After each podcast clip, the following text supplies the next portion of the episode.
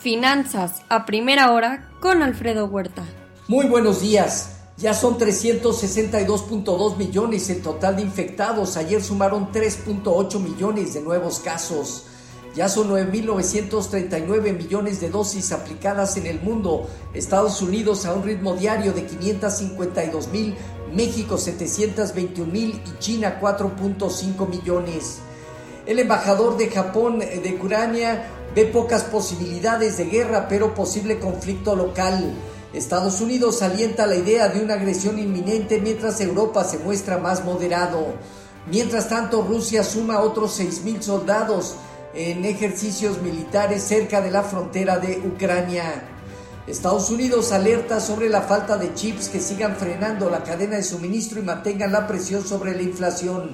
Urgen al Congreso aprobar la ley de innovación y competencia que incluye 52 mil millones de dólares para impulsar la producción nacional de chips. Joe Biden retoma el estancado proyecto de ley Build Back Better, plan de gastos eh, que dejó prácticamente desde noviembre pasado.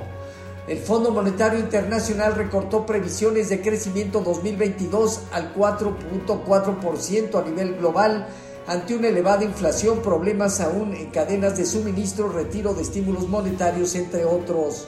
Estados Unidos lo ajusta al 4%, China al 4.8%, México al 2.8%. Por otro lado, también eh, se espera hoy la decisión de política monetaria de la Fed que brinde más claridad sobre el próximo incremento de tasas de interés, posiblemente de inicio en marzo próximo, y también cuándo y cómo empezará la reducción en su hoja de balance, que hoy alcanza 8.9 billones de dólares. El rendimiento del bono del Tesoro a 10 años opera relativamente estable, alrededor de 1,79. En cuanto a, nuestra, los eh, mercados en Asia Pacífico, sesgo moderadamente positivo. China y Hong Kong arriba, Japón con baja moderada. En Europa dominan movimientos positivos que van desde 1.8% el Financial Times de Londres hasta prácticamente 2.3% Francia, Alemania, España y también Italia que gana 1.9%. En divisas hoy un índice dólar arriba 0.2%, el euro operando en 1.128 abajo 0.2%, la libra con ligera alza y el yen depreciándose 0.3%. En materias primas, hoy el petróleo en 86 y medio dólares por barril, el WTI 1.1% arriba en su nivel más alto en, desde el 2014 a la fecha. En metales, el oro en 1845 dólares, abajo 0.4%, marginal alza en la plata y el cobre avanza 1,5%. Ayer se dieron cierres negativos de las bolsas en Estados Unidos dentro de un entorno volátil a excepción del sector de energía y del financiero. En estos, eh, el resto terminó a la baja.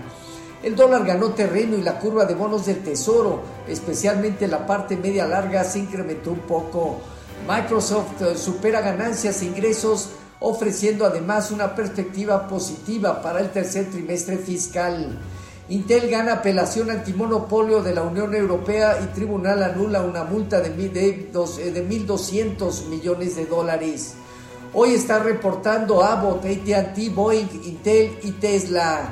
El Dow Jones parte de los 34.297 eh, unidades, alrededor de los 15.000, eh, perdón, de los 35, 35.000, 35.500 puntos enfrenta resistencia eh, sin embargo, su soporte se ve también abajo 32.800 unidades. El Nasdaq en 13.539 unidades tiene hacia 14.670, 15.000 puntos, una fuerte zona superior, dejando en 12.640 puntos zona baja. El Standard Poor's en 4.356 puntos tendrá en 4.500 una fuerte resistencia. El rendimiento del bono a 10 años se colocó en 1.78. Hoy la operación está en 1.78, 1.79. Con respecto a nuestros mercados, tipo de cambio en 20.65 eh, se depreció cerca del 0.4%. Eh, bajo las condiciones actuales tiene de 20.65 a 20.75 una zona superior a prueba. En la parte baja, niveles alrededor de 20.25 como soporte importante. En cuanto eh, al fondeo diario, papel gubernamental en 5.49 y bancario en 5.63, la TIA 28 días en 5.73, el índice de precios y cotizaciones terminó 0.4% arriba en 51.104 unidades con una operatividad superior al promedio diario. El principal indicador también enfrenta ya la llegada de reportes corporativos dejando alrededor de 50 mil puntos, 49 mil 200 unidades, una zona baja importante y alrededor de los 52 mil, 52 mil 500 puntos el inicio de una resistencia. En cuanto a la tasa riesgo país de México en 224 puntos se presionó al alza. Eh, GCC registró resultados mixtos al cuarto trimestre, avanzó en volumen y precio ayudó a ingresos, pero menores, con menores márgenes a los esperados. La guía 2022 compensa las eh, presiones vistas. Grupo México Transporte mostró resultados positivos al cuarto trimestre. Sus ventas eh, crecieron 17.2%, su evita 17,5%, pero su utilidad neta cerca del 1%. La utilidad de Inbursa creció 65% en 2021, el portafolio de crédito aumentó 11%, el de cartera comercial 19%, el ICAP o índice de capitalización se ubicó en 21.4%. Este día tenemos el MBA índice hipotecario, venta de casas nuevas, inventario de crudo, decisión de política monetaria de la Fed con declaración y conferencia. En México, ventas al menudeo a noviembre. Los eh, futuros se mantienen hasta ahora positivos desde 1.1 hasta 1.9%, Dow Jones, Standard Poor's y Nasdaq, tipo de cambio alrededor de 20.58, 20.59, una marginal apreciación del 0.1%. Así, finanzas a primera hora con lo más relevante hasta el momento.